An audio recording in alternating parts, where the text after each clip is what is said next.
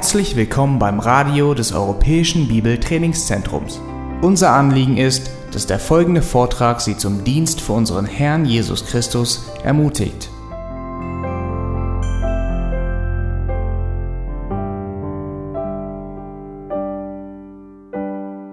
Ja, das Thema lautet biblisches Studium der Schrift.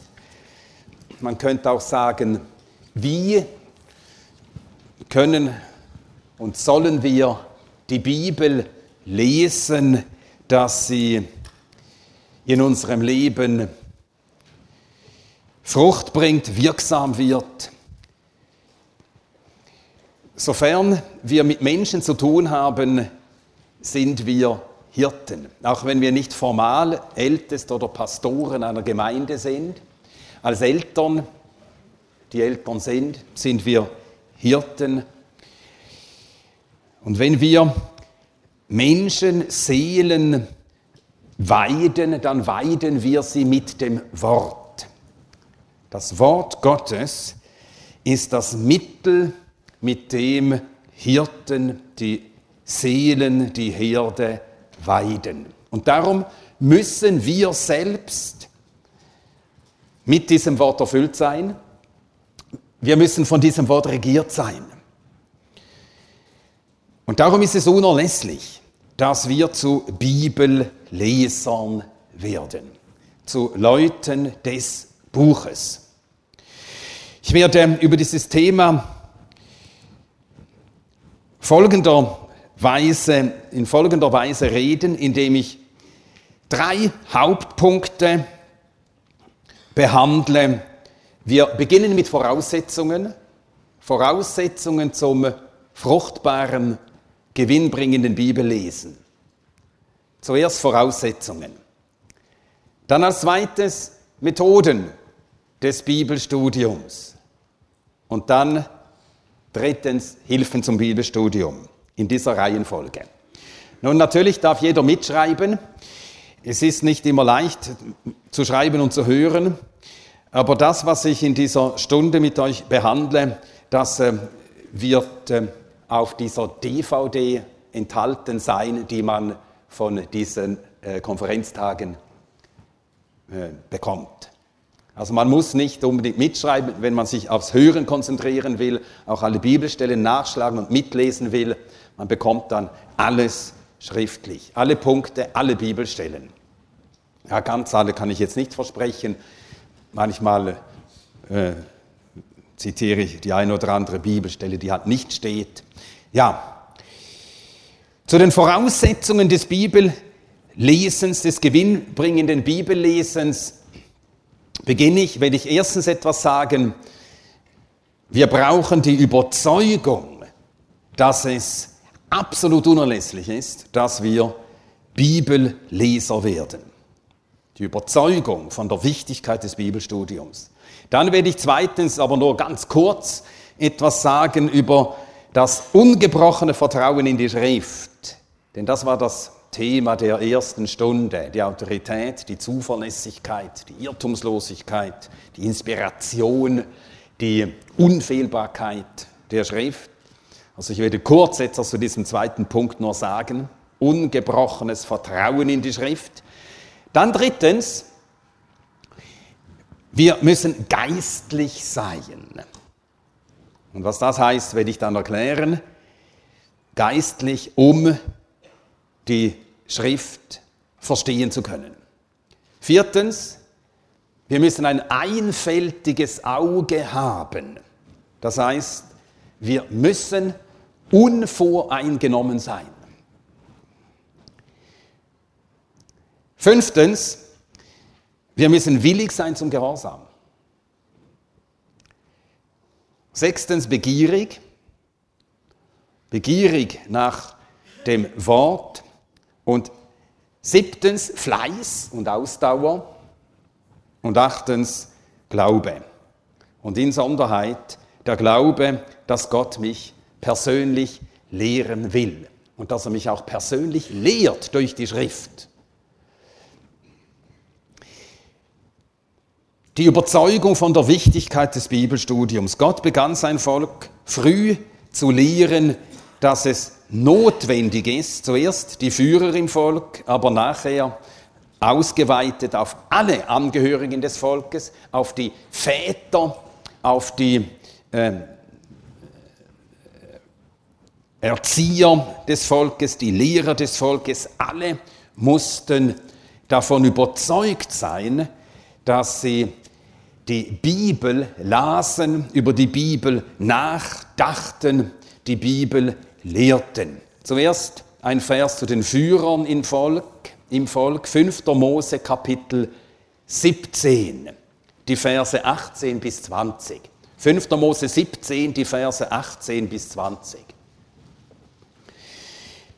Und es soll geschehen, wenn er, nämlich der König im Volk, es soll geschehen, wenn er auf dem Thron seines Königreichs sitzt, so soll er sich eine Abschrift dieses Gesetzes in ein Buch schreiben, aus dem, was vor den Priestern, den Leviten liegt. Und es soll bei ihm sein und es, er soll alle Tage seines Lebens darin lesen.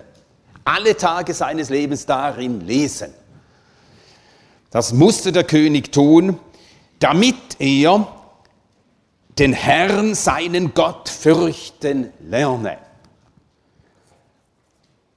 Und daraus würde sich als nächstes ergeben, damit sein Herz sich nicht über seine Brüder erhebe.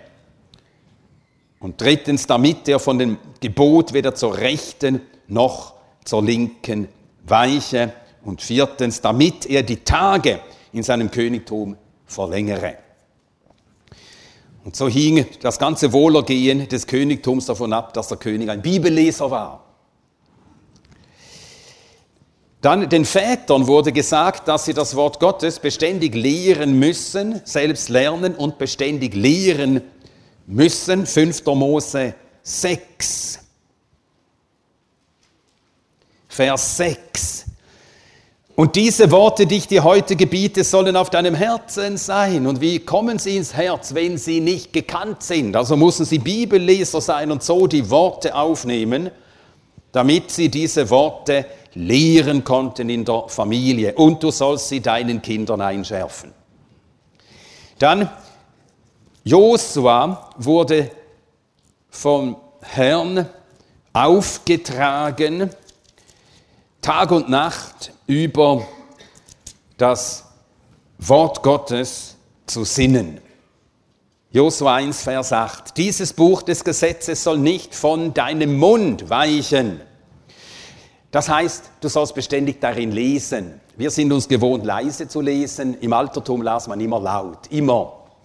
Der erste literarische Beleg dafür, dass jemand las ohne die Lippen zu bewegen, findet sich in den Confessiones von Augustin. Also wer sie gelesen hat, Augustin lernt Ambrosius kennen in Mailand und dann ist ganz verwundert, dass äh, er da saß, Ambrosius, als er in sein Haus trat und er las und er las nur mit den Augen. Nur die Augen bewegten sich. Das war für ihn neu.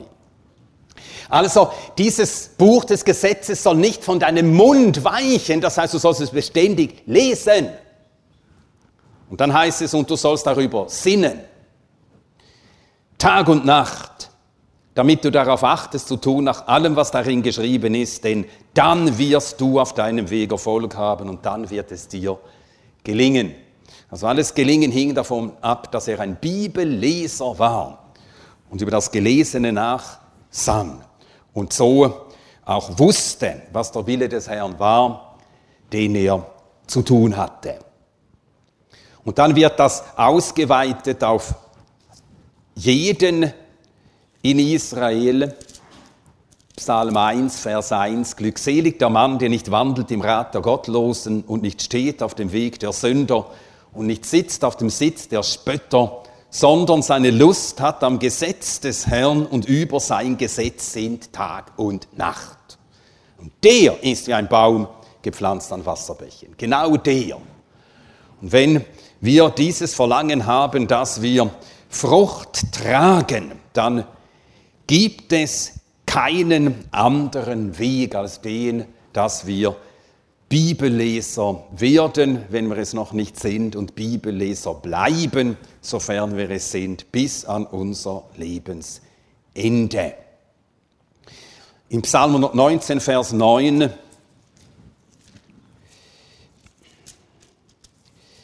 Psalm 119, Vers 9.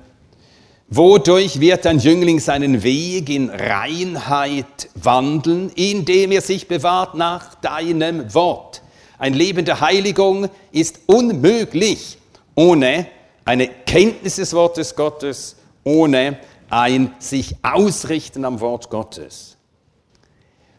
Dann Psalm 119, 11. In meinem Herzen habe ich dein Wort verwahrt, damit ich nicht gegen dich sündige. Und es ist wirklich so, wie man häufig sagt, immer wieder hört, manche haben es in ihre Bibel hineingeschrieben, ich habe es auch schon jemandem in die Bibel hineingeschrieben, die ich ihm dann schenkte. Entweder hält dich dieses Buch von der Sünde ab oder Sünde hält dich von diesem Buch ab. Es gibt kein anderes Mittel. Allein das Wort Gottes hat die Kraft, uns von der Sünde abzuhalten. Dann Psalm 119, der Vers 25, am Staub klebt meine Seele. Herr, belebe mich durch dein Wort. Und unsere Seele, die ist, weil wir in Sünden geboren sind, auch als Wiedergeborene haben wir diese alte Natur und die hat diese Erdenschwere. Und so ist in uns etwas, das beständig nach unten zieht, weg vom Herrn, zum eigenen. Und einzig das Wort Gottes hat die Kraft, uns zu beleben. Die Worte Gottes geben uns das Leben Gottes. Belebe mich nach deinem Wort. Dann Psalm 119, der Vers 130. Die Eröffnung deiner Worte erleuchtet. Wenn wir Licht suchen, wir finden sie nur hier. Wir finden sie nirgends sonst. Und wir finden dieses Licht tatsächlich im geschriebenen Wort Gottes. Nicht in Träumen, nicht in Ekstasen, nicht in Visionen, denn das sind alles Dinge, die in uns geschehen und da sind wir nie sicher. Was ist das jetzt? Und so ist das einer der Gründe, wir hörten schon Gründe, in der ersten Stunde, warum Gott sich durch das geschriebene Wort offenbart und nicht eben durch Bilder. Gott hat seine Offenbarung aufschreiben lassen. Er lässt also auch sein Wort nicht an jeden Gläubigen neu und privat ergehen, sondern er ließ sein Wort ergehen an einzelne ausgewählte Zeugen, die schrieben sein Wort auf und seither hat das Volk Gottes dieses Wort geschrieben ein Buch. Und das Buch nötigt uns, das Licht außerhalb von uns zu suchen. Das Licht ist eben nicht in uns. Es ist außerhalb von uns und daran werden wir jedes Mal erinnert, wenn wir die Bibel aufschlagen. Wir müssen hier, von hierher, Wegweisung und Licht bekommen. Und ohne das Licht des Wortes Gottes gehen wir in die Finsternis, bleiben in der Finsternis, denn das Licht ist nicht in uns. Das hat der Sohn Gottes seinen Jüngern einmal gesagt, dass der Mensch, er hat es nötig, dann zu reisen, wenn die Sonne scheint. Wenn die Sonne untergeht, dann sieht er nicht, wohin er geht. Warum? Weil das Licht nicht in uns ist. Schon die Schöpfung lehrt es uns. Das Licht ist außerhalb von uns. Das Licht, das wir brauchen, um unseren Weg zu sehen und gehen zu können. Johannes 11, Vers 10. Wenn jemand in der Nacht wandelt, stößt er an, weil das Licht nicht in ihm ist. Das Licht ist außerhalb von uns. Das Licht ist in Christus und dieses Licht hat er gegeben in seinem Wort. Da. Also die Überzeugung von der Wichtigkeit des Bibelstudiums. Wir hörten von Timotheus, und darum lese ich diese Verse jetzt nicht, 2. Timotheus 3, 15 bis 17, aber ich verweise auf Daniel. Wir sehen, wie Daniel durch das Wort Gottes Licht bekam, dass er wusste, wo er stand und was zu tun war. Daniel Kapitel 9, Verse 1 bis 3. Im ersten Jahr Darius des Sohnes Ahasveros aus dem Geschlecht der Meder, der über das Reich der Chaldäer König geworden war, im ersten Jahr seiner Regierung verstand ich, Daniel, in den Schriften die Zahl der Jahre bezüglich derer das Wort des Herrn an den Propheten Jeremia ergangen war, dass nämlich 70 Jahre für die Verwüstung Jerusalems vollendet werden sollten. Und ich richtete mein Angesicht zu Gott, dem Herrn, um ihn mit Gebet und Flehen zu suchen. Es ist etwas geschehen, eine politische Umwälzung, ein Reich ist untergegangen, ein anderes hat es verdrängt, ersetzt. Und jetzt findet Daniel in den Schriften Licht über dieses Geschehen. Und wie kommt das? Das kommt daher, dass er beständig in den Schriften las. Er las offensichtlich einfach den Propheten Jeremia fortlaufend und dann kam er zum Kapitel 29 äh, und da stand's. Und im Licht des Wortes Gottes hat er dann das Richtige getan, wusste er, was zu tun sei. Er hat gebetet. Und die Wiederherstellung Israels, Jerusalems gebetet.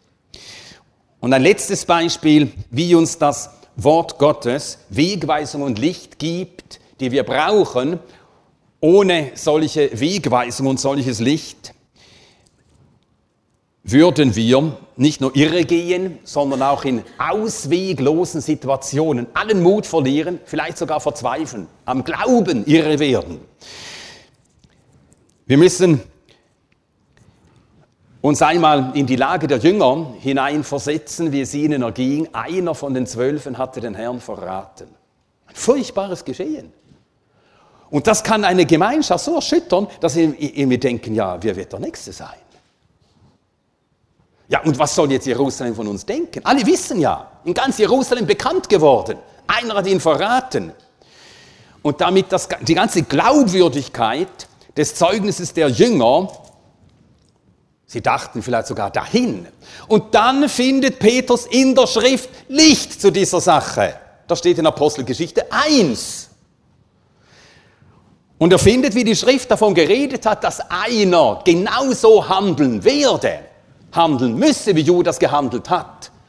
Und das gab ihnen den Trost und die Gewissheit, das ist nicht ein Betriebsunfall gewesen. Auch das ist ein Teil von dem Weg, den Gott für seinen Messias und damit auch für den Fortgang des Heils verordnet hat.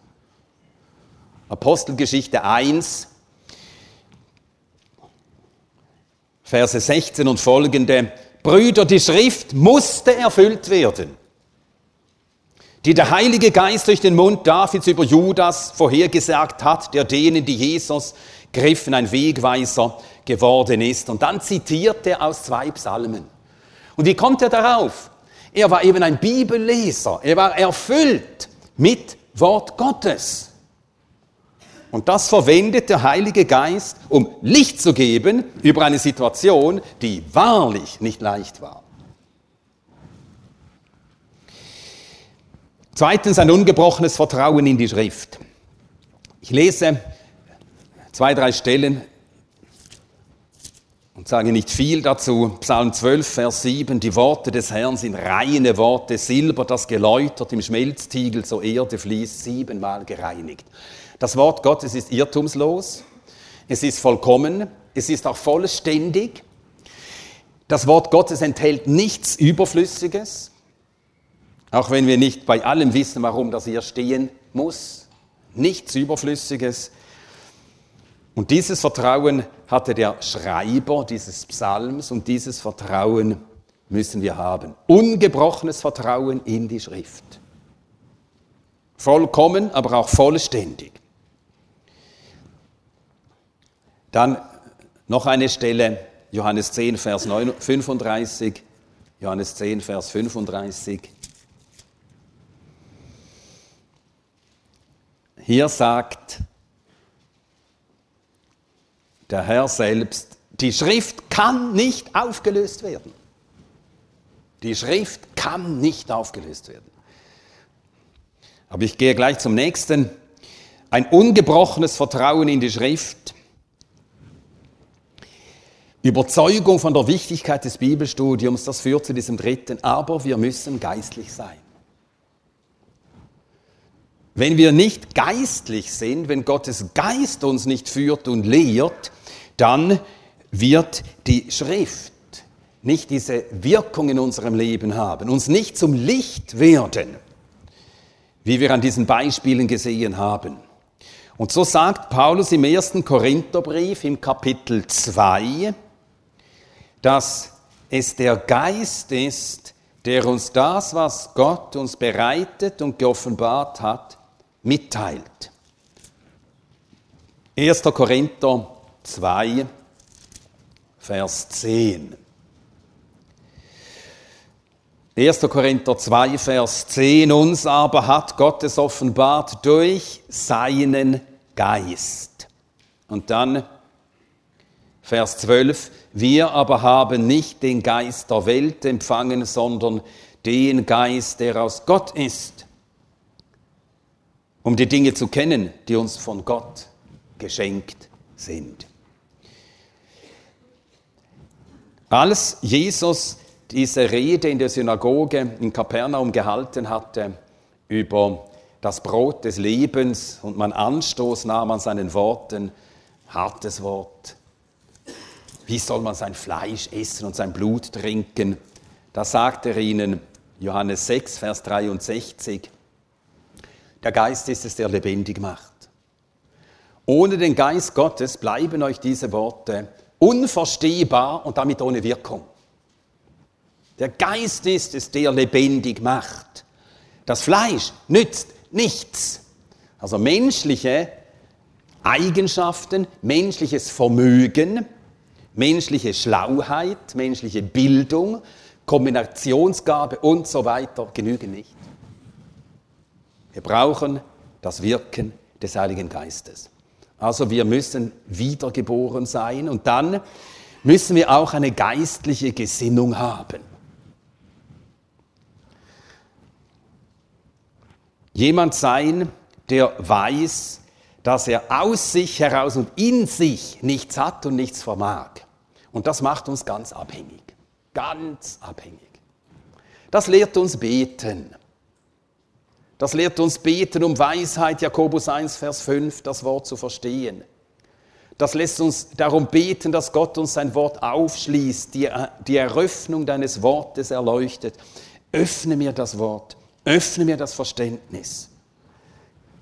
Geistliche Gesinnung, das heißt abhängig, das Bewusstsein der völligen Abhängigkeit. Öffne meine Augen, Psalm 119, Vers 18, damit ich die Wunder sehe, die in deinem Gesetz sind. Sie sind da. Das Wort Gottes voller Wunder.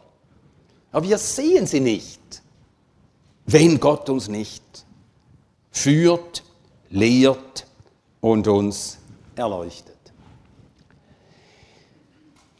Und das führt zum vierten ein einfältiges Auge. Matthäus 6, die Verse 22 und 23.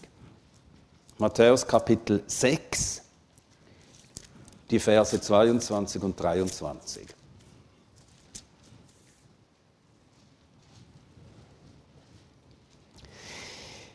Die Lampe des Leibes ist das Auge. Wenn nun dein Auge einfältig ist, so wird dein ganzer Leib Licht sein. Wenn aber dein Auge böse ist, so wird dein ganzer Leib finster sein. Wenn nun das Licht, das in dir ist, Finsternis ist, wie groß die Finsternis. Ein einfältiges Auge, das ist ein Auge, das auf nur eins ausgerichtet ist. Einfältig auf den Herrn sehen, auf sein Wort sehen, das heißt, was sagst du? Gib mir Verständnis. Und das, was du sagst, nehme ich an. Beuge mich darunter. Ich gehorche dem, was du befiehlst einfältig. Nun, das Wort einfältig kann ja auch eine äh, negative Bedeutung haben.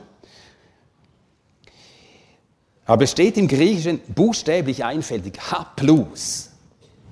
Das ist auf eins ausgerichtet, eben eins, einfältig.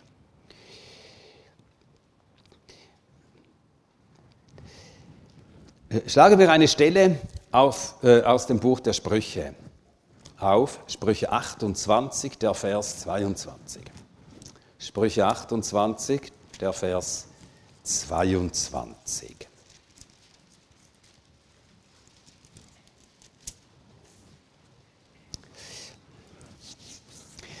Ein scheelsehender Mann, ne?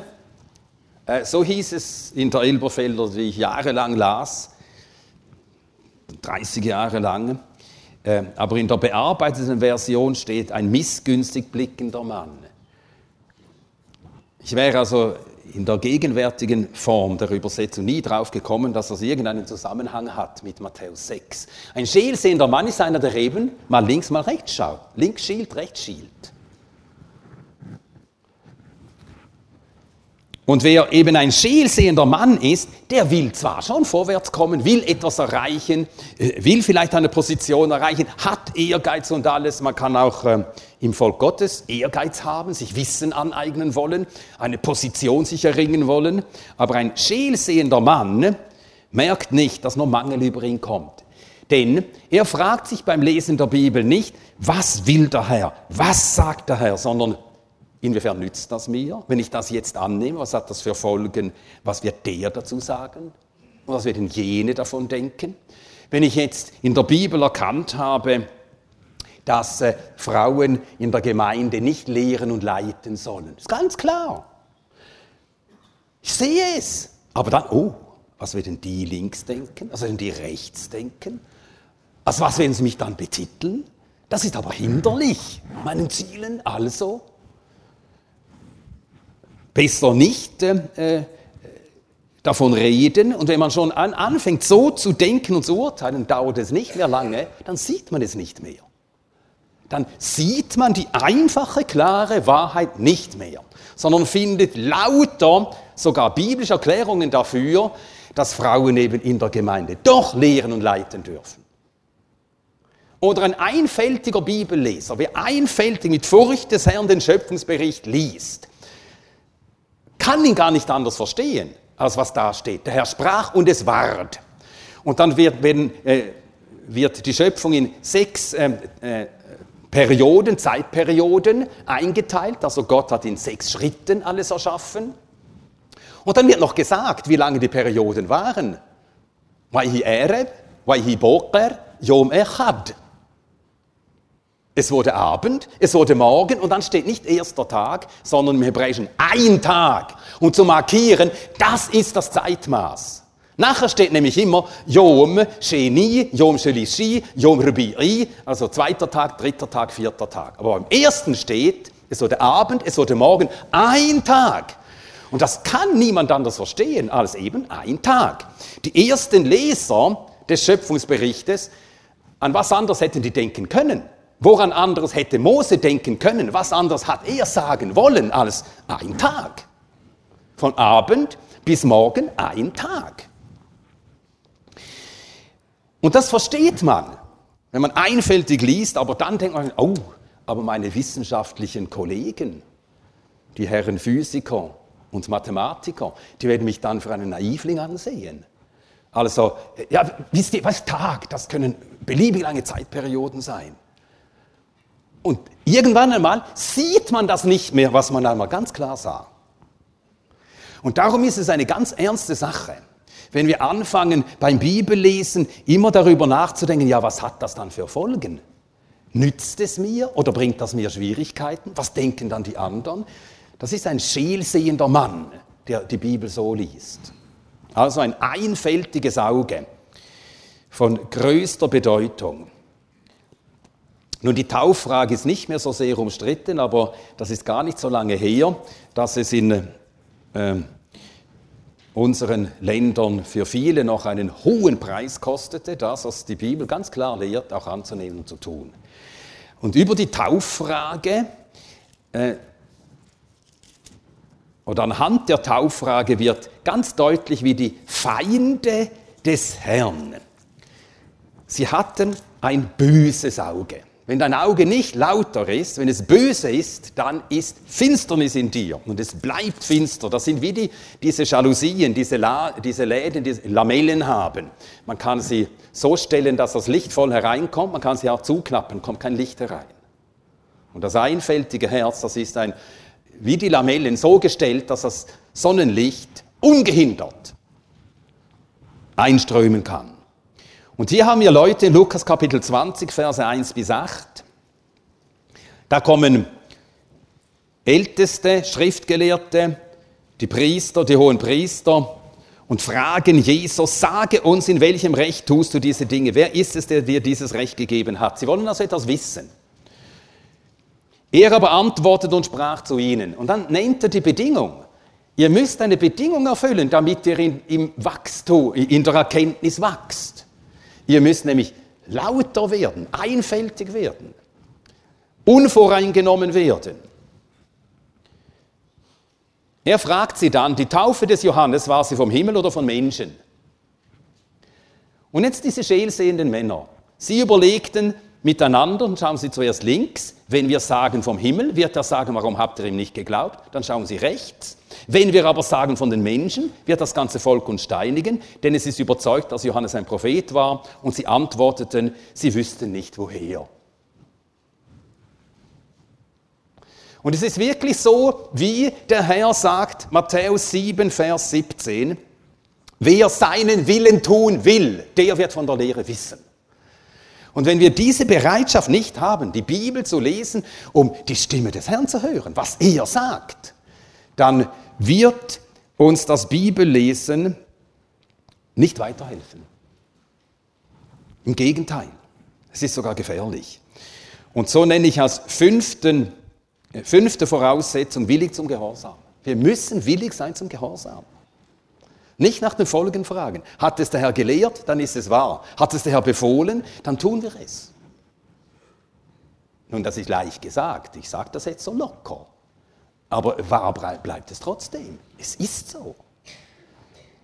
Wer seinen Willen tun will, und wenn wir diesen Willen haben, dem Herrn zu gehorchen, dann wird er uns in seinem Wort immer wieder Einsicht geben, Verständnis geben, Gewissheit geben. Sein Wort wird uns zum Licht, zum Leben, zur Stärkung, zur Nahrung. Psalm 25, Vers 14. Psalm 25, der Vers 14.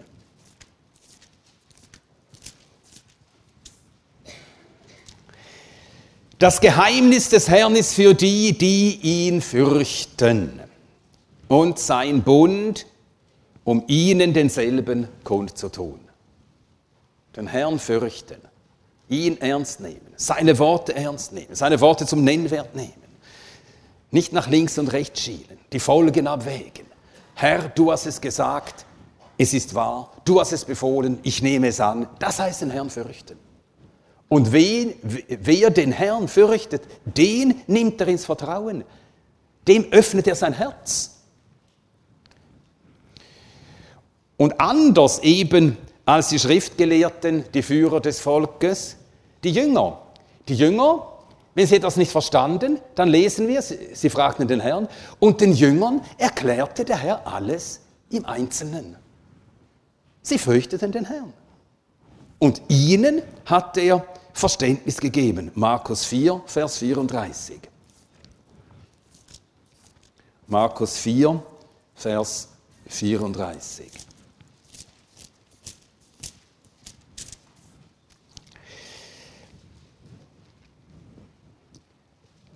Ohne Gleichnis aber redet er nicht zu ihnen, zu den Volksmengen, seinen eigenen Jüngern, aber erklärte er alles besonders. Und sie fragten ihn auch, Herr, was bedeutet dieses Gleichnis? Und er erklärte es ihnen, weil sie seine Jünger waren, weil sie ihm nachfolgten, weil sie ihm gehorchten.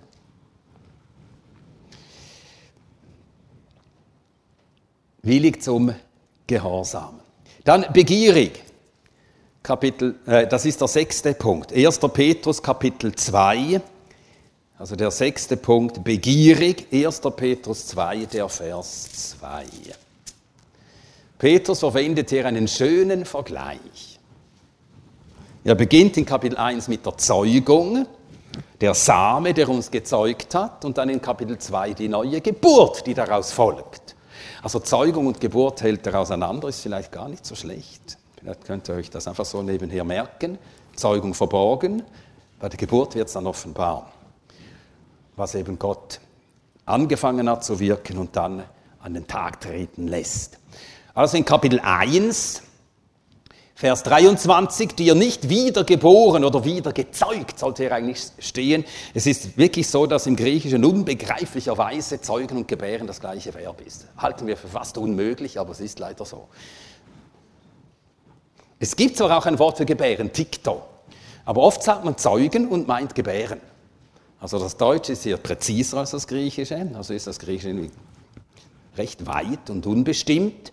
Also Vers 23, die ihr nicht wieder gezeugt seid aus verweslichem Samen, eben Same hat mit Zeugung zu tun, sondern durch das unverwesliche, das lebendige und bleibende Wort Gottes. Das ist der Same. Und der wächst und das Kind wächst heran und dann wird es geboren. Und entsprechend dem Samen ist seine Natur. Es wurde aus dem Wort gezeugt und entsprechend seine ganze Natur ha, schreit nach diesem Wort und will nichts anderes haben als dieses Wort. Und das sind eben die neugeborenen Kindlein. Vers 2. Wie neugeborene Kinder seid begierig. Es steht eigentlich Säuglinge. Artigeneta und da steht Brephos. Und das ist ein Säugling, ein Brephos steht nicht äh, Technon, nicht einmal Technion, Kindlein, sondern wirklich Brephos, das ist ein Säugling. Also wie neugeborene Säuglinge seid begierig nach der vernünftigen, unverfälschten Milch, damit ihr durch diese wachst eure Rettung. Man sagt ja Säuglinge, weil Säuglinge nicht so gern tun wie Milch saugen. Und das ist ja etwas, das äh, ähm, Eltern, also Väter, so vor allem beim ersten Kind, mit irgendwie, einfach, man weiß es ja, aber ich konnte mich nie satt sehen daran. Also wie die Kinder mit Wonne schmatzten und diese Milch in sich hineinsogen. Und das ist eben die neue Natur im Christen, verlangt nach dem Wort Gottes. Und wenn dieses Verlangen bei uns nicht da ist, dann lässt sich das nur so erklären, dass das Werk Gottes, das er in uns tut, dass es zugeschüttet ist durch andere Dinge. Und dann sind andere Dinge da, die uns wichtiger werden. Und dann werden wir nicht wachsen. Wenn wir nicht dieses Verlangen haben nach dem Wort Gottes und uns von diesem Wort nähren, werden wir nicht wachsen. Und so steht ja eben hier im Vers 2, damit ihr durch diese wachst. Und wenn wir nicht wachsen, werden wir nie ausgewachsene Priester, von denen nachher Petrus spricht. Ganz große Tragödie. Sehr viele Christen, sie sind wiedergeboren und bleiben wie Säuglinge. Man muss sie immer peppeln, aber irgendwann mal haben sie nicht einmal Geschmack am Wort Gottes und sie werden nie zu tüchtigen Dienern, tüchtigen Priestern, zu solchen, die in der Gegenwart Gottes stehen können, solche, die als königliche Priester das Evangelium verkündigen, lehren, vermitteln können. Nie. Weil sie genau das hier nicht getan haben. Seid begierig nach der Milch des Wortes, damit ihr durch diese wachst zur Errettung.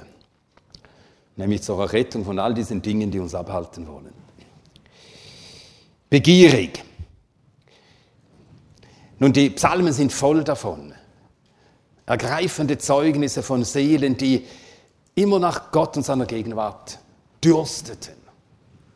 Wie der Hirsch lechzt nach Wasserbächen, so lechzt meine Seele nach dir, o oh Gott. Und wenn wir sagen Wasserbäche, dann denken wir an die Bäche in den äh, mittel- und nordeuropäischen Ländern, die immer Wasser führen. Aber diese Bäche im, im Orient, die hatten nur Wasser in der Regenzeit und dann kam die lange regenlose Zeit und dann waren das äh, Wadis, wie man auf Arabisch sagt. Dann waren das äh, äh, Flussläufe, aber die waren dürr, da war nichts da. Und in dieser langen regenlosen Zeit, da begannen, bis endlich dann der Regen kam, äh, begannen alle Tiere und auch eben die Gazellen und die Hirsche zu lechzen nach Wasser. Wasser. Und so lechzt meine Seele nach dir, o oh Gott.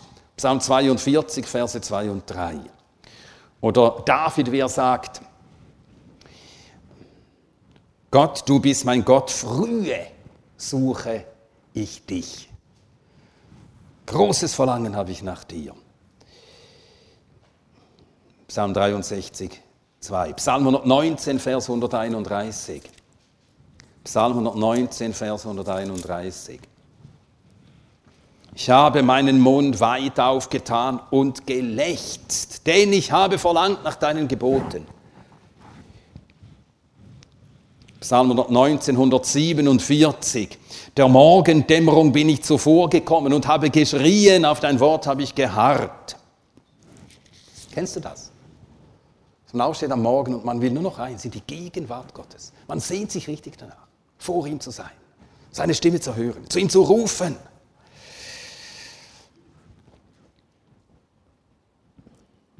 Jeremia 15, Vers 16. Jeremia 15, Vers 16.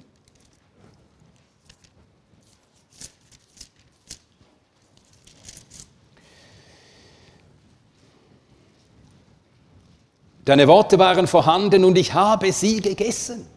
Und deine Worte waren mir zur Wonne und zur Freude meines Herzens.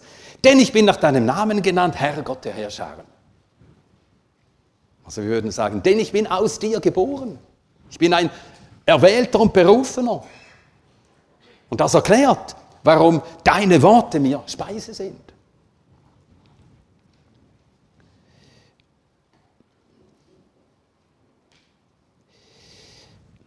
Dann siebtens Fleiß und Ausdauer. Fleiß und Ausdauer. Ich lese einige Verse dazu, sage nicht viel. Sprüche 10, Vers 4, wer mit lässiger Hand schafft, wird arm, aber die Hand der Fleißigen macht reich. Und Fleiß ist eine Sache eben der Ausdauer. Man kann nicht von jemandem sagen, er sei fleißig, wenn er einmal einen Tag schuftet wie ein Ochse und nachher wieder fünf Tage auf der faulen Haut liegt. Es gibt so Leute, die leben grundsätzlich faul. Aber manchmal raffen die sich auf zu ungeheuren Leistungen. Und nachher wieder wird äh, getrödelt und äh, wird gepennt. Nein, fleißig ist jemand, der beharrlich arbeitet. Gewohnheitsmäßig. Und ich sage das immer wieder, was man nicht beharrlich und gewohnheitsmäßig tut, tut man eigentlich gar nicht richtig. Und das gilt fürs Bibellesen. Wenn wir nicht beharrliche, gewohnheitsmäßige Bibelleser sind, sind wir gar nicht wirkliche Bibelleser. Die Hand des Fleißigen macht reich. Eine äh, äh, Stelle aus Kapitel 13, der Vers 11. Sprüche 13, Vers 11. Vermögen, das auf nichtige Weise erworben ist, vermindert sich. Wer aber allmählich sammelt, wer handweise sammelt, mehrt es. Und das ist eben die Illusion, die viele haben. Sie denken, man könne irgendwie durch ein Seminar oder durch irgendeine besondere Erfahrung mit einem Mal geistlich und auch im Wort Gottes reich sein. Es geht nicht so. Es dauert Zeit. Ähm, ein gewisser Harold St. John, der Vater der Kinderbuchautorin Patricia St. John, man sagte von ihm, also die Leute, die ihn kannten, die sagten von ihm, dass wahrscheinlich niemand in ganz England die Bibel so gut kannte wie er. Und das muss äh, also großartig gewesen sein, ähm, ihn zu hören, wie er das Wort öffnete, auslegte, erklärte. Und nach einem solchen Vortrag sagte einmal eine Person zu ihm, Mr. St. ich würde die ganze Welt hergeben, wenn ich die Bibel so gut kannte wie Sie. Und dann sagte er, ja, genau das hat es mich gekostet. Ja, entweder oder. Ja, du musst wissen, was du suchst. Du musst wissen, was du willst. Und hast du Hunger und Verlangen nach Gott und nach seinem Wort, dann wirst du an diesem Wort bleiben. Und dann wächst es langsam, Tag für Tag ein bisschen, Tag für Tag ein bisschen, Tag für Tag ein bisschen. Nicht schlagartig, nicht explosionsartig, eben wächst. Und Wachstum ist eine Sache, die der Schöpfer ebenso eingerichtet hat. Es geht langsam. Wir sind alle als Geschöpfe unter das Gesetz der Zeit gestellt. Wir hätten es zwar oft lieber anders, aber es ist so. Und Wachstum braucht Zeit. Fleiß heißt Ausdauer.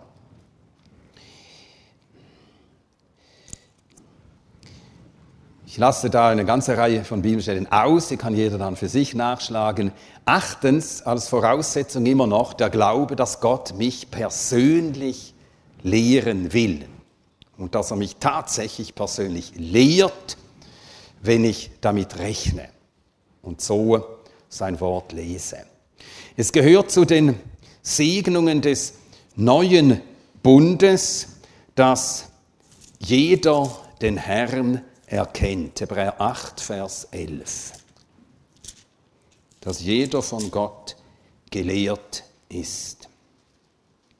Hebräer 8, Vers 11, und sie werden nicht jeder seinen Mitbürger und jeder seinen Bruder lehren und sagen, erkenne den Herrn, denn alle werden mich erkennen, vom Kleinen bis zum Großen unter ihnen. Dann Johannes 6, 45.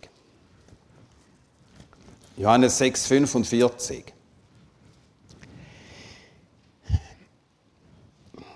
Wir müssen den Vers 44 dazu lesen. Niemand kann zu mir kommen, wenn der Vater, der mich gesandt hat, ihn nicht sieht und ich werde ihn auch verwecken am letzten Tag. Es steht in den Propheten geschrieben und sie werden alle von Gott gelehrt sein.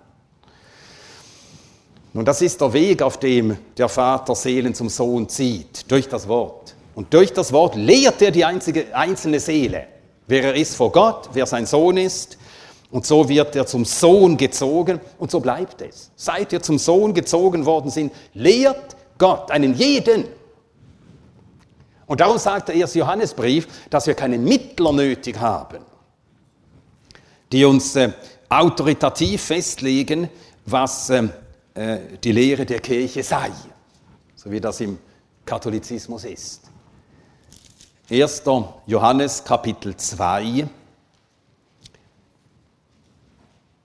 der Vers 20, ihr habt die Salbung von dem Heiligen und wisst alles. Das heißt, ihr wisst alles, was euren Weg als Kinder Gottes betrifft. Natürlich nicht alles im absoluten Sinn. Alle von Gott gelehrt. Gott lehrt mich durch sein Wort wirklich. Bete darum.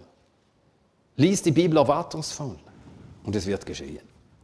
Jetzt nach den Voraussetzungen die Methoden. Es sind zur Hauptsache vier Methoden und vielleicht seid ihr enttäuscht, wenn ich die nenne. Folgende vier. Erstens, fortlaufendes Lesen der ganzen Bibel. Zweitens, wiederholtes Lesen einzelner Bücher. Drittens, Lesen und Nachsinnen über kurze Abschnitte. Viertens, auswendig lernen. Nun, ich habe jetzt nicht alles gesagt, aber das ist das Fundament des Bibelstudiums. Und manche, die wollen Gelehrte der Bibel werden und die lesen mehr Kommentare und Erklärungen und Auslegungen. Oder wollen sofort lernen alle Prinzipien der Schriftauslegung. Das hat alles seine Notwendigkeit.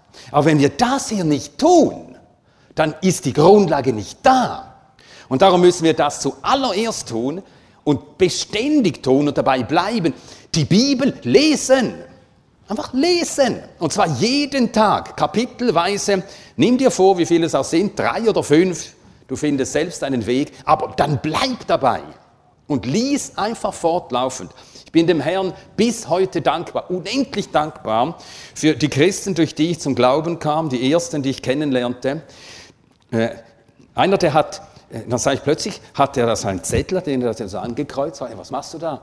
Sag, ja, ich äh, notiere immer, welche Kapitel ich gelesen habe und dann hat er mir gesagt, er liest einfach fortlaufend durch die ganze Bibel. Und dann kam ich nach Indien und dann lernte ich dort, also das war in Pakistan, kam ich nach Indien, lernte dort Gemeinden kennen. Und der, bei dem wir wohnten, der saß immer da, wenn man äh, äh, zu ihm nach Hause kam oder wenn er nach Hause kam, dann zog er sich zurück und nachher saß er da, also wenn ihn äh, dann in seinem Zimmer auch so und las die Bibel. Las fortlaufend die Bibel. Und so war das für mich irgendwie klar. Aha, ein Christ liest fortlaufend die Bibel. Und das habe ich seit 1972, 73 getan, bis heute, nicht damit aufgehört. Zuerst wollte ich einfach die ganze Bibel kennenlernen und dann habe ich im ersten Jahr, äh, wo ich Christ geworden war, im ersten Jahr die Bibel dann zweimal durchgelesen. Noch die schöne, gute alte King James Bibel. Ja, ich hatte keine andere. Es sollte übrigens Leute mir weismachen, als ich dann zur OM kam, da in, in Indien, ähm, Amerikaner, warum liest du diese alte Bibel? Versteht ja kein Mensch. Und dann kam sie mir eine Living Bible. Dann dachte ich, ja, die müssen es besser wissen. Versuchte ich die. Ich kam überhaupt nicht zu Rande mit dieser Living Bible. Ich war vollständig frustriert. Ich verstand nichts. dann kehrte ich zurück zu dieser King James Bibel und die habe ich wirklich geschlürft wie Muttermilch. Und das ist eingegangen. Also diese, äh, im ersten Jahr zweimal die Bibel durch und bei diesem Rhythmus blieb ich dann etliche Jahre. Aber etwas, das ich immer äh, machte, war nachher, also nachdem ich sie einmal, zweimal einfach so durchgelesen hatte, ich las dann immer an, äh, im Alten Testament fortlaufend und im Neuen Testament fortlaufend. Also von 1. Mose bis Malachi durch und dann begann ich wieder bei 1. Mose und gleichzeitig in Matthäus bis Offenbarung durch. Und so las ich jeden Tag zwei, drei Kapitel im Alten, zwei, drei Kapitel im Neuen und immer so. Und dann merkt, beginnt man mit der Zeit, diese Beziehungen festzustellen. Ich war einmal gerade, nein, das sage ich nachher. Das sage ich nachher. Also fortlaufendes Lesen der ganzen Bibel AT und NT. Und so bekommen wir einmal einfach den Inhalt der Bibel äh, wird dann in unseren Sinn geschrieben. Denn das sagt auch der Prophet als Segnung des neuen Bundes. Gott sagt, indem ich mein Gesetz in ihren Sinn und in ihre Herzen schreibe. Es geht über den Verstand und dann ins Herz. Und darum müssen wir unseren Verstand mit Gottes Wort anfüllen. Und das verwendet dann der Heilige Geist, um uns Verständnis zu geben. Und dann mit der Zeit beginnt man mehr und mehr, ganz organisch ergibt sich das bei verschiedenen Fragen, Lehrfragen, äh, ethischen Fragen, immer mehr anhand von biblischen äh, Präzedenzfällen, biblischen Vorbildern zu denken. Es fallen einfach dann Beispiele in den Sinn, fallen einem ein. Dann wiederholtes Lesen einzelner Bücher. Das habe ich dann auch getan, einzelne Bücher über längere Zeit. Ich wollte einmal die Mosebücher gut kennenlernen habe ich mir vorgenommen, jetzt werde ich ein Jahr lang jeden Tag in 1. Mose lesen. Neben der anderen Bibel lese. Fortlaufend, dabei bleiben, aber auch 1. Mose jeden Tag ein Kapitel und das ganze Jahr so durch. Nachher machte ich das mit 2. Mose, dann mit 3., dann mit 4. und dann mit 5. Mose. Denn ich sagte mir, die Mosebücher, das Fundament der ganzen biblischen Offenbarung, die sollte man gründlich kennen. Und während ich so las, habe ich dann angefangen, mir Notizen zu machen. Einfach Gedanken zu sammeln, aufzuschreiben. Also wiederholtes Lesen einzelner Bücher. Dann lesen und nachsinnen über kurze Abschnitte. Das ist das, was wir in der stillen Zeit tun. Also am Morgen, ich beginne fast immer mit einem Psalm und dann lese ich den wirklich langsam. Und äh, dann spricht der Herr und dann antworte ich, ich lese weiter, also lesen und dann nachdenken. Aber manchmal auch, äh, also nicht nur Psalmen, auch äh, neutestamentliche Bücher, also lesen und nachsinnen über kurze Abschnitte und viertens auswendig lernen. Auswendig lernen. Also die jünger sind, ich bin jetzt äh, 60, oder dieses Jahr 61. Also ich habe diese Stufe erreicht, wo ich nur noch halten kann, was ich gelernt habe. Also das auswendig Gelernte, es wächst nicht mehr. Ich bin ziemlich frustriert, aber es ist so. Ich bin dran, jetzt wieder den Römerbrief zu repetieren, aber uh, das geht so schwer. Und den habe ich auswendig gelernt im ersten Jahr auf der Bibelschule, da war ich äh, drei Jahre gläubig, innerhalb eines Jahres den Römerbrief auswendig gelernt. Und das ging so flott. Jeden Tag ein oder zwei Verse, am Ende des Jahres war er da.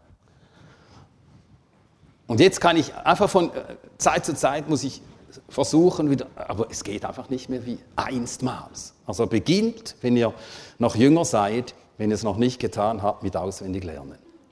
Und dort machte ich eben diese Erfahrung. Ich war äh, im Römerbrief, war ich gerade in Kapitel 19 und 11 und schon fast fertig mit Auswendiglernen. Und dann kam ich in der fortlaufenden Bibellese, dann zu 1. Mose. Und dann wurde mir schlagartig bewusst, wie die ganze Geschichte Abrahams, Isaaks, äh, äh, Jakobs und Josefs, wie das lauter Prinzipien enthält, die in Römer 19 und 11 wieder auftauchen. Und so, diese ganze äh, Geschichte der Wiederherstellung, die, die Brüder erkennen Mose wieder und so weiter. Und ich hatte nie etwas gelesen, also in diesbezüglich über eine typologische Deutung von Mose und von, seinen, von Josef und seinen Brüdern. Ich sah einfach hier Zusammenhänge. Gut, einfach als Beispiel vom Segen und Nutzen des fortlaufenden Lesens, der ganzen Bibel lesen, in verschiedenen Teilen der Bibel gleichzeitig lesen und auswendig lernen. Und schließlich Hilfen. Und die kommen am Schluss. Hilfen zum Bibelstudium, Konkordanzen bei Wortstudien, um biblische Begriffe kennenzulernen. Dann gibt es äh, Wörterbücher, Bibellexikon. Du willst wissen, wer die Assyrer waren. Du willst wissen, was ein Denar ist. Du willst wissen, wie es bei einer Hochzeit zu und her ging. Dann verstehst du verschiedene Gleichnisse besser. Das zehnte Himmelreichsgleichnis in Matthäus 25 und so weiter. Dann, das sind Dinge zum eigenen Bibelstudium. Dann aber auch Auslegungen und Kommentare. Aber es ist so, je besser du selber die Bibel kennst, desto mehr profitierst du von den Auslegungen. Wenn du die Bibel selber nicht kennst, dann glaubst du jedem Ausleger. Und nachher merkst du nach ein paar Jahren, das ist ja ein Quatsch, was er schreibt. Aber wenn du die Bibel gut kennst, dann bekommst du aus jeder Auslegung Anregung. Gewisse Dinge findest du ist nicht so besonders, lass dich liegen. Und da wieder eine Anregung. Also du hast dann wirklich äh, maximalen Nutzen auch von Auslegungen und Kommentaren, wenn du selber ein Bibelleser bist. Aber gebrauche Kommentare, ich mache das gern. Kommentare sind hilfreich, sind nützlich. Gott hat der Gemeinde Lehrer gegeben und wir sollen den Dienst den geschriebenen Dienst der Lehrer auch in Anspruch nehmen. Und dann gibt es Bibelkurse, die man machen kann, im Ausbibelkurs, auch im Englischen vor allem kannst du ganze Bibelbücher, die ganze äh, Bibel kannst du durchstudieren, Themen studieren, also in Fernbibelkursen. Und Bibelstunden und Predigten. Wenn du in der Gemeinde regelmäßig dabei bist, gut hinhörst, dann lernst du sehr, sehr viel aus Predigten und aus Bibelstunden. Und ich weiß gar nicht zu erzählen, wie viel ich gelernt habe von Verkündigern. Unwahrscheinlich viel gelernt von Verkündigern. So viel. Bin ich sehr dankbar dafür. Also das sind diese drei Hauptpunkte. Bibellesen mit Gewinn. Erstens die Voraussetzungen haben wir uns angesehen. Überzeugung von der Wichtigkeit des Bibelstudiums, ungebrochenes Vertrauen in die Schrift, geistlich, ein einfältiges Auge, willig zum Gehorsam, begierig, Fleiß und Ausdauer, der Glaube, dass Gott mich persönlich lehrt. Dann die Methoden, fortlaufendes Lesen der ganzen Bibel, wiederholtes Lesen einzelner Bücher, Lesen und Nachsinnen über kurze Abschnitte, auswendig lernen. Dann Hilfen, Konkordanzen, Wörterbücher, Bibellexikon, Auslegungen und Kommentare, Bibelkurse, Bibelstunden und Predigten. Diese Reihenfolge ist nicht zufällig. Voraussetzungen, dann Methoden, dann Hilfen. Wenn die Voraussetzungen nicht stimmen, dann hat man mit den Methoden nicht allzu große Schwierigkeiten. Wenn die Voraussetzungen nicht stimmen, dann nützen alle Methoden nichts. Hilfen in geschriebener und mündlicher Form sollen wir dankbar annehmen. Aber sie dürfen nie ein Ersatz werden für persönliche Hingabe, Glauben und Fleiß im Bibellesen. Schließe, indem ich diesen Vers noch einmal lese, dieses Bekenntnis Jeremias, Jeremia 15, Vers 16. Deine Worte waren vorhanden und ich habe sie gegessen und deine Worte waren mir zur Wonne und zur Freude meines Herzens, denn ich bin nach deinem Namen genannt, Herr Gott der Herrscharen. Lass uns beten. Wir danken dir, unserem Herrn und unserem Gott, dass du dich geoffenbart hast in deinem Sohn und dass wir deinen Sohn, den Christus Gottes, in der Schrift erkannt haben. Wir danken dir für das geschriebene Wort. Und wir danken dir, wie wir in der ersten Stunde heute hörten, dass wir es wirklich in Händen haben. Und jeder von uns eine Bibel haben kann in seiner Sprache. Sorgfältige, gute Übersetzungen. Wir danken dir dafür. Und wir beten, dass du uns hilfst, mit deinem Wort zu leben, in deinem Wort zu leben, dass dein Wort uns füllt, dass dein Wort unser Denken mehr und mehr regiert, dass dein Wort unseren Willen regiert. Steh uns bei. Wir beten darum, mach uns zu Bibellesern. Und lass uns so zu einem Segen werden in deinem Volk, für dein Volk und für Menschen, mit denen wir es zu tun haben. Amen.